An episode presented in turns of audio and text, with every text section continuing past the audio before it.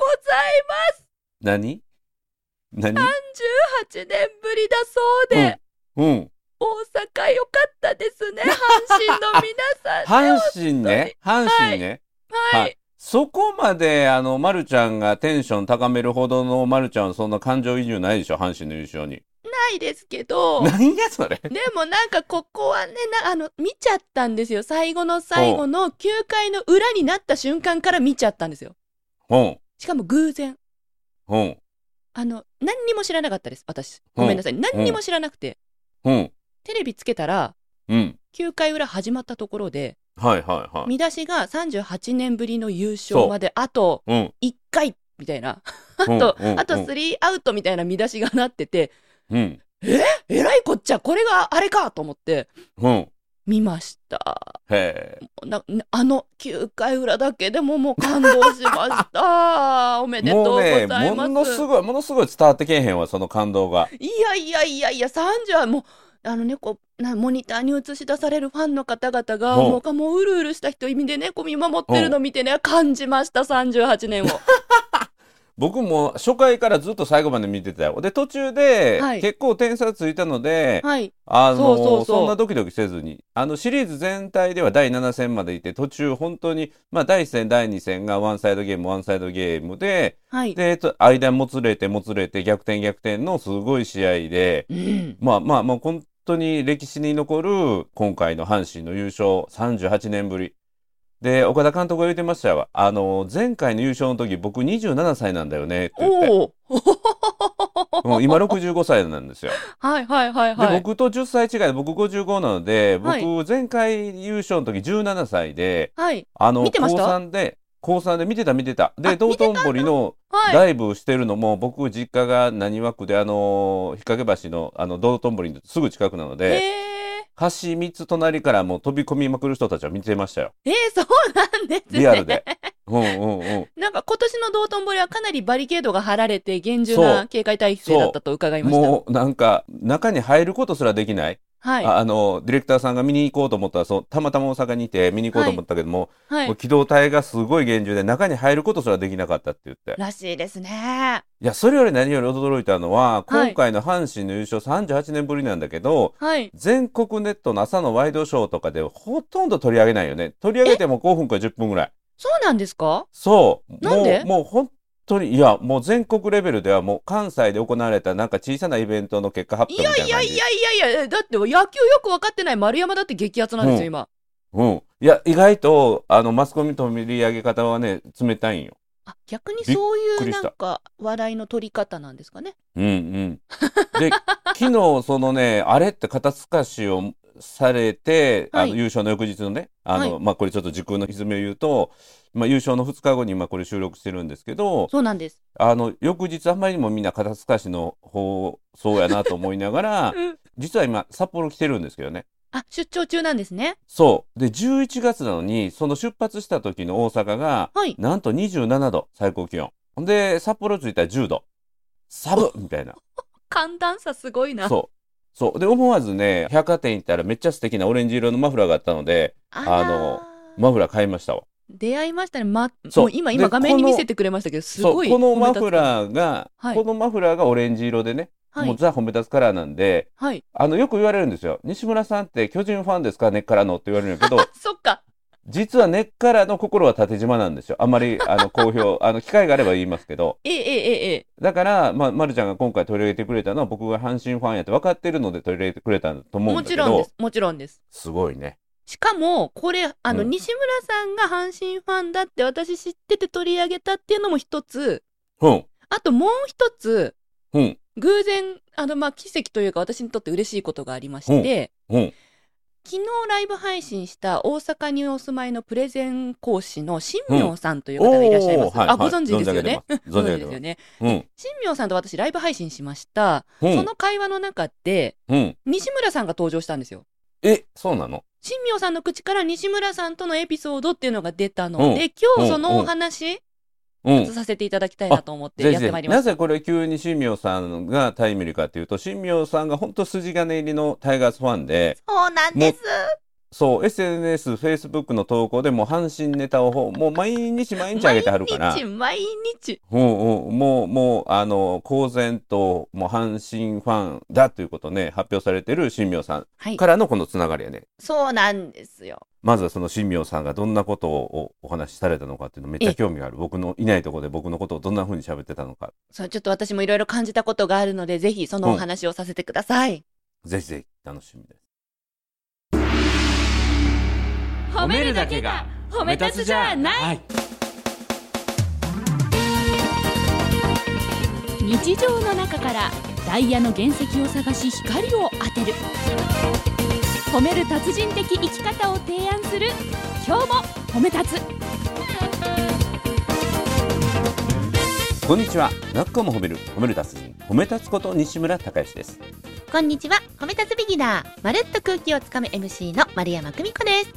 この番組はですね、褒め立つって何と褒め立つに興味を持っていただいた方、そして褒め立つ検定を受けた、あれ褒め立つの講演会、研修を受けたんだけども、最近褒め立つご無沙汰だなという方に褒め立つを楽しく楽しくお伝えする、そういう番組です。いやーまさかのねあれがああなってああなったってあれがね壊れでこうああれになったんですよびっくりしましたほんといや、もう、あれ、あの、これ前も言ったけど、あれってこれ阪神優勝のキーワードやからね。ええええうん。エイム、えー、リスペクト、そしてエンパワーメントの略ね。ん あれ、あれ、ARE のは何の略かというと、エイム、目指せ。で、リスペクト、尊敬。そしてエンパワーメント。というね、その3つの言葉の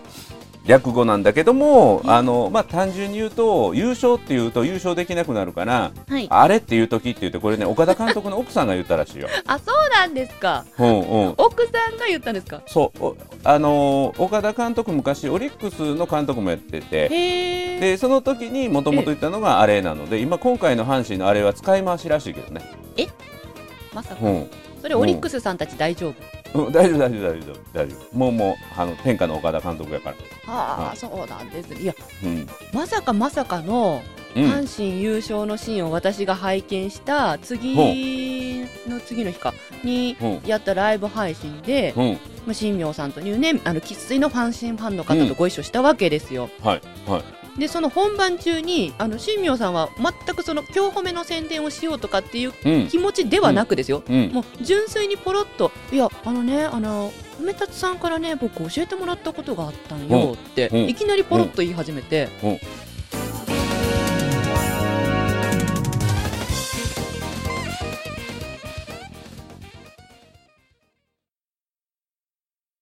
えちょっと待って。まあ今日褒めを宣伝しようという話の流れではなかったというこでとなはんなだかけったど、です、はい、二人の対談のテーマっていうのはどんなテーマだったの？あ新明さんの会社株式会社スマートプレゼンがこの度12周年を迎えてえと一周されたので、うんおめでとうライブ配信というか、記念ライブ配信。うんうんプラス、新明さん闘病なさってたんですね。うんうん。で、無事に元気になって、こう、うんあの、元気に仕事復活できましたっていうのを皆さんにお見せする、なるほどなるほど。元気な状態をお見せするっていうテーマもあり、うんうん元気にトークライブをしたいという、うん、あじゃあはい別に決まったテーマがあるわけじゃなく、まあ、新明さん元気ですよそしてまたおめでとうというところのあのフリートーク的な感じなのかな。一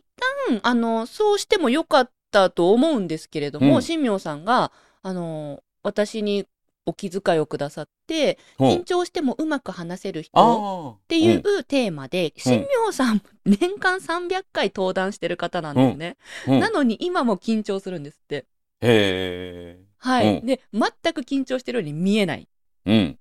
で、私の本を読んでくれて、いや、うん僕はこれすっごいこういうふうに思ったっていうとこ、普通ベタベタ貼ってくれていて、はいはで、い。一緒にトークライブやろうっていう話になり。なるほど。あ、まるちゃんの本の出版のこともあり、もうはい緊張絡すめるてくだ自さい分、ました実はこう見えて緊張する自分がまるちゃんの本にすごく学ぶところがあった、はい。というところもあり、じゃあその二人のあのええ旬な二人があの一緒に喋りましょうかっていうようなはい失礼ってことだね。なるそほうどです、そうです。なのちなみで、に、まるちゃん、あれやもんね、新明さんがあの入院してた時手振りに行ってたも んね、病室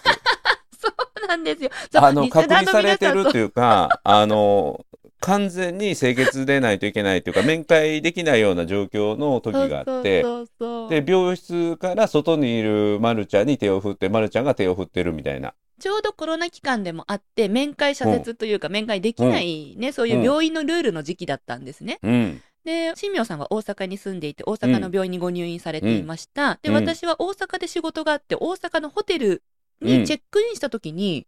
うん。あれ目の前に見えるこの病院なんか見たことあると思ってうん。で新明さんのフェイスブックと照らし合わせたらまんま同じなんですよ。おお。でたまたますぐたまたまへえ。たまたま何にも知らんと予約して、目の前の病院が新明さんがご入院されてる病院、うんで新明さんにあのメッセージを送って「うんなんと」と。うん。でそしたら新明さんがたまたまその直前に病院の下に駐車場があるとここで誰かが手を振ってくれたら見えるかもしれないって投稿されてたんですね。うん。行くっきゃないと思って手を振りに行って、すごい。見た見た、その投稿。うわこの人いい人かも。ポイントを集める、またずっこいことしてるわと思って。もうリスナーの皆さん聞きました今の西村花の発言全くもういやー、上手にするんやな、こうやってやるんやなと思って、いや勉強になるわと手を振り思っに行て。ったらそれを新明さんが上から写真撮ってくれてアップしてくれて、で私はそれを動画見撮た見たってアップしてお互いにこううアんップし合いっこしてワイワイってやってたんですよ。うん、で元気になって復活するの待ってるからもう直接手が触れるのを楽しみにしてるからっていうのおをーエールとしてお互いにうん。投稿したらなんかねうんそうなんかおポイント上げているねみたいなで、そのネタ振りが聞いて、今回の対談になったってことね、そうなんです本当に私新明さんがご退院されてお仕事復帰されてで私がちょうどそのタイミングで本出しました。で大阪で仕事があったのでうん、うん、うん。もう新明さんにアポ取ってもう直接手を振りに行かせてくださいって言って行ったんですよ。うん、でそしたら新明さんが「いやーなんかね僕こうやって元気になったんだけどこの姿をね、ライブ配信したいねん」っておっしゃって「うん、えうん、じゃあ一緒にやりましょうよ」みおたいなーうん、その流れだったんです流よ、れね。うんだから全く今日褒めのこと関係なくはい。今日褒めの話もしてなくてうん、そんな中で僕の話になったってことそうなんですいきなりでした。うん。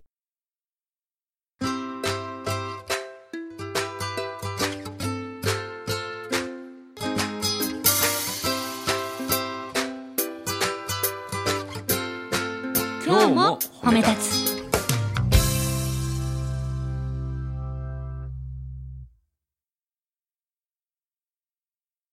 あの新明さんが私の本の中のあのこの一節ってどういう話みたいな風に、う質問してくれたんですけどそこでいきなり「いやあのね」って僕そういえばって褒め立つさんからってうん、教えてもらったことがあってねって「えうん、あの褒める達人協会の西村さんのことですか?」って言ったら「うんそうそうそうそう、西村さんからね」とかって話になってあの無意識の意識化っていう言葉を教えてもらって、僕それずーっと残してんのよこあ残ってるのよって。へえ。だから普通だったら無意識にエレベーター乗るでしょってで、うんエレベーター乗った人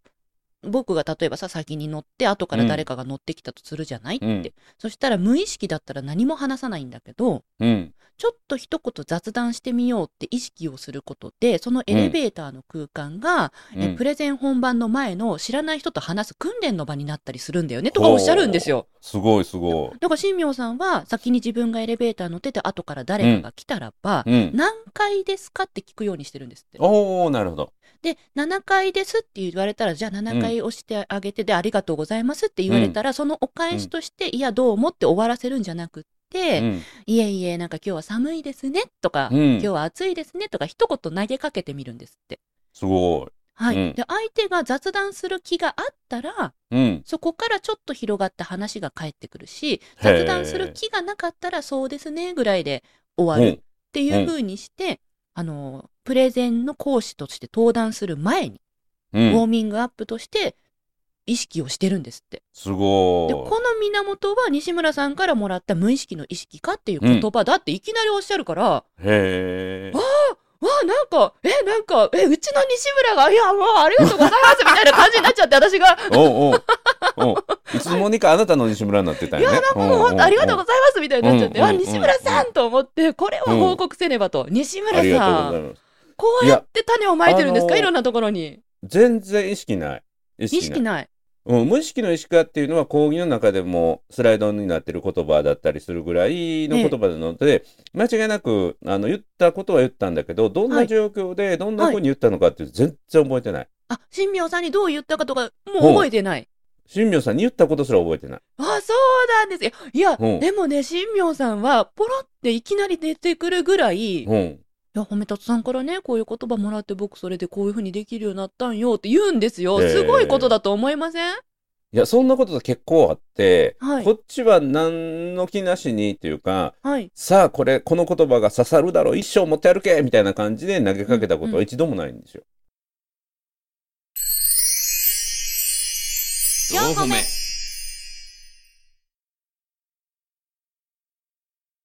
へえ、いや、そうなんですね。人にそこまで深く残せる言葉って、意識して逆に言ってるのかなと思いました。全く。全く。えにじゃあ西村さんどういう話してるんだろういや、もっと言うと、その新明さんなんかが僕が巻いた言葉の種をめちゃめちゃ育ててはるよね。そう無で意す識の意ね。識化っていうので、そのエレベーターに乗って見知らぬ人と、はい。が乗ってこられた時に何階ですかって聞いたり、はいで、ありがとうございます。で、どういたしましてで終わらせるんじゃなくて、はい。さらに言葉を紡いでいくっていうかね、繋いでいくっていうのは、まあ、その自分がプレゼン講師として登壇する直前のウォーミングアップっていうぐらいの時の意識化やと思うんだけど、はい。僕なんかもうそんなんあんまりせえへんもんね。えあの、何階ですかまで言ったりとかはいするけども、ありがとうございます。どういたしましてで終わるわ。そっからまだ。だ言葉を重ねるっていうのはしないんだけど、新明さんはそこまでするっていうのはもう、その無意識の意識化っていう言葉をトリガーにしてきっかけとして、ものすごい大きな、なんていうかな、あの枝葉を伸ばして大きく育ててくれてるよね。そうですね。あの、プレゼン前のウォーミングアップっていうのはあくまでも一つであって、うん神妙さんは人との雑談を大事にしましょうっていうことも教えてらっしゃるんですよ。そういう研修もしてらっしゃるんですよ。うん。その中でもこういうことをやってるっていうのをおっしゃってましたね。なるほどね。ね本当に枝葉を広げてらっしゃる、まさにそうですね。んうんうんうんあの多くの人の印象に残る言葉を言ってるって言われる印象のある人っていうのははい。実はね大したことしてないんですよ。え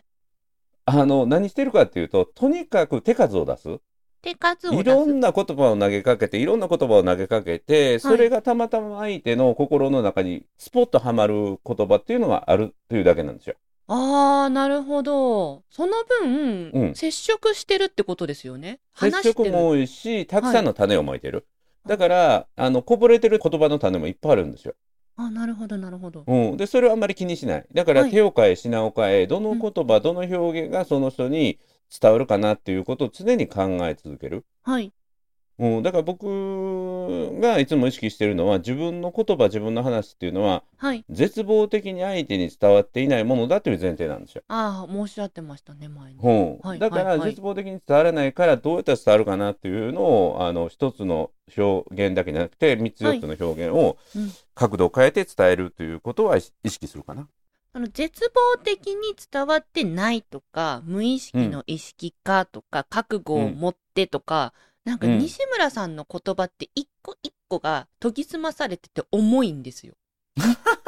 うんうんだから、なんだろうな、なんか、かっこいいっていう言葉で済ますんじゃ申し訳ないぐらい、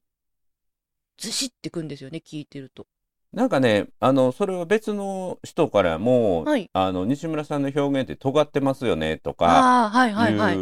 いなんか問いである刃先みたいな感じなのかな。や、本当にだから、スッて入ってくるんですよね。あの、ぐさって刺される感じじゃなくって、なんかう、んスッて入ってくるんですよね。スッてこう、うんはい。まあ、だからそれが、まあ、例え話であったりとか、はい。あの相手に合わせた表現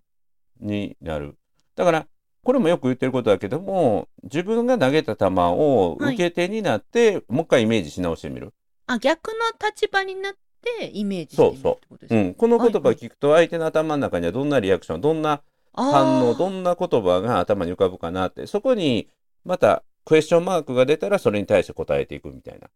感じかな。 4個目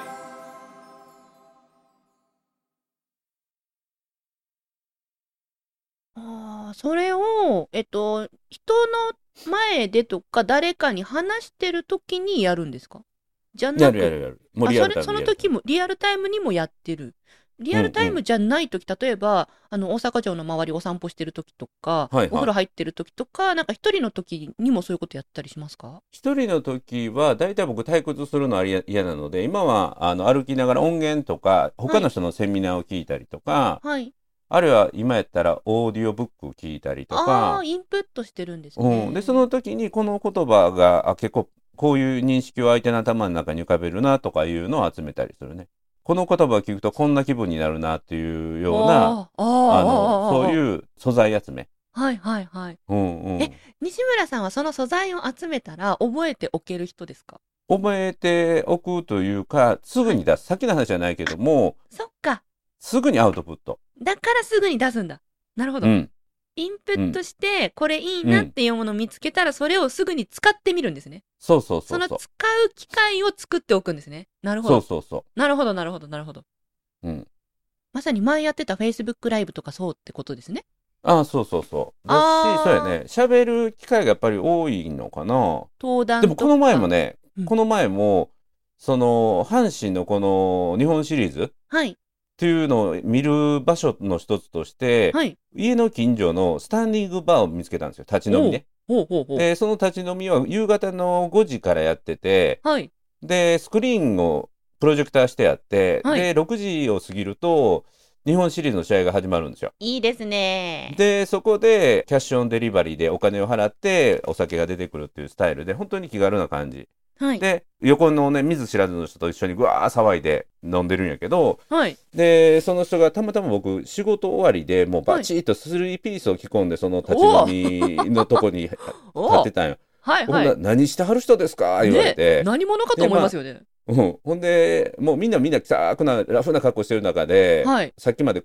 研修してましたという格好だったので、はい。で、何してある人ですかって言って、いや、人前でお話しさせてもらったりとかいう話してたら、はい。実は僕もあの仕事で最近人前で喋る機会があったりするんですけど、おうめっちゃ緊張するんです、言ってね。おうはい。もう、まるちゃんの方をね、紹介しといたけども、え、ありがとうございます。うん、で、それ以外で、なんか、緊張することないですかみたいなので、うんうんで、いや、緊張ってね、悪いことじゃないらしいですよ、みたいな話から、はい。でこれも僕の知ってる人の話でっていうのでこれも僕がよくする話なんだけど、はい。その阪神の木浪と坂本誠志郎のメンタルのコーチをしてる筒井さんっていう人が僕の友人でねはい。この日本シリーズ中も連絡してこういう時どうしたらいいですかみたいなのをあのメンタルのアドバイスしてたりする人いるんだけど、ええその人が高校生を教えに行ってー。はい。で大阪のある高校も甲子園の常連校に持ち上げてった人がいるんだけど。はい。その人が高校生の野球選手にね聞かれるんですってお。コーチめっちゃ緊張するんですけどどうしたらいいですかって言われて、はい。はい。で緊張したらどうなんのって言って心臓がバクバクしてって、うん。うでん。手のひらにはもう汗が出てもう汗がもう手のひらがもうびちゃびちゃになるんですって言ってはい。 「おおそうか」って言って「それはね君ライオンモードに入ってるんやで」って。ライオンでどういモーうこドとかっていうとライオンっていうのはああいう肉食の捕獲してねは獲い。物を捕獲する動物っていうのは、はい岩陰に隠れてはい。獲物が通り過ぎるのを待ちながらクラウチングって言って、こうぐーっと体を丸めて、はい。でその時に手のひらの肉球に汗をかいて分泌してほうほう滑らないようにねほう。で心臓をもう早打ち自律神経やから普通人間って自分の意思で心臓は早打ちできないんだけどああいう動物っていうのは、はい。これから獲物を取るっていうと動機を上げれるんやってえもー、うすごい。そもうなんうですか次の瞬間トップスピードに出せるように。へえ。だから、君はそれ緊張してるんじゃなくて、ライオンが獲物を取るハンティングモードになってるんやで。へー、ライオンモードやでって。すごいでって言って、おお、そうなんだって言って、なんそかかっっこから、いいあの、うん、だからパフォーマンスが出せるようになったっていう。へえ。ライオンモード。そう。だから緊張してるんじゃなくて、君はもうラライイオオンンモモードやーで。ドに入ったハンと。ティングモードだでって。うん、だから公演する前に、はい。あの、自分が心臓がドキドキするとか、手のひらに汗をかくと、あ、自分はもうスイッチ入ったんやって言って。え、体が自分のことを応援いいして話くれてるんやって。と考えたらどうですかって言って、うわはいすごいいい話聞けたって言ってね、喜んでくれた。四歩目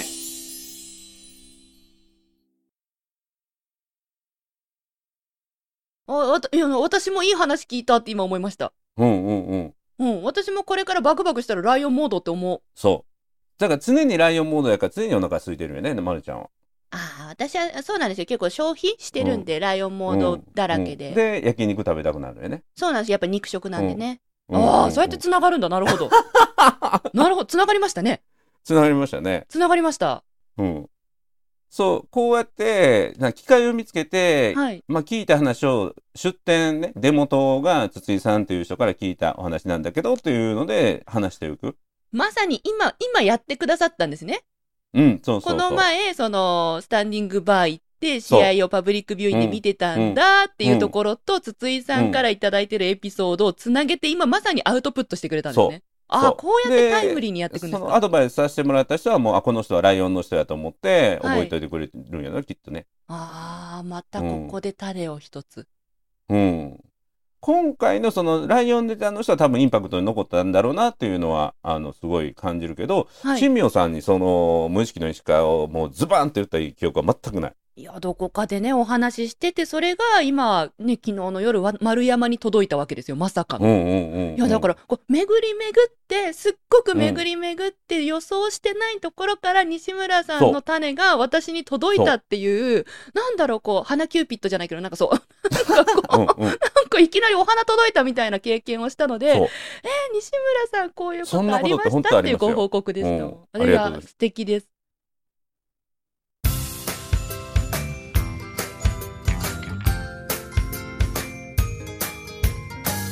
褒褒め立つじゃない今日も褒め立つ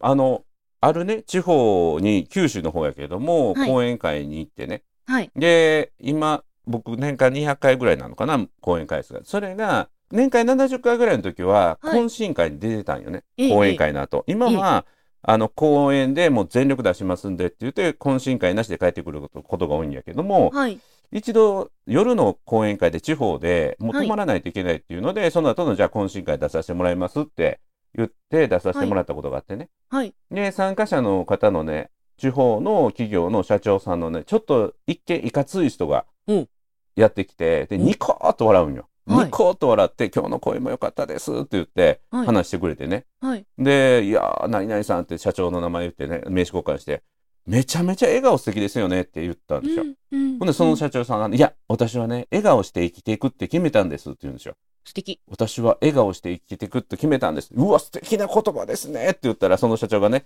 はい何言ってるんですか、西村さんって。西村さん、この場所に来たのは、実は2回目ね。はいあのー、6年前にも実はここで講演してますって。おうで、6年前に懇親会西村さん出てくれて、おうその時に私が西村さんに聞いたんですって。はい。で、西村さんってすごく笑顔されてますけど、もうずっと笑顔なんですかいや、僕もともと笑顔が大人間だったんですけども、この人生笑顔して生きていくって決めたんですって。で、うん私に教えてくれたんですって。それを私は、あの、自分の、あの、言葉として実践してるんです。だから自分が巻いた種が自分の目の前に花咲いて戻ってきたっていう体験があります。しかもそれを自分の言葉だと自覚していなくって、あ、素全く敵ですねって褒めちゃった ら、まさかの自分のネタだったっていう。そうそうそうわ最高そう。じゃないですか、それ。何ですか、うんうそんれ。いや、こんなこともあるんよ。あ、面白い最高ですね。うん。だから種は巻いていくもんですわ。そして種をまける、その種を磨いて持っておくっていうね、それが大事なんだなというのが一番のポイントですね。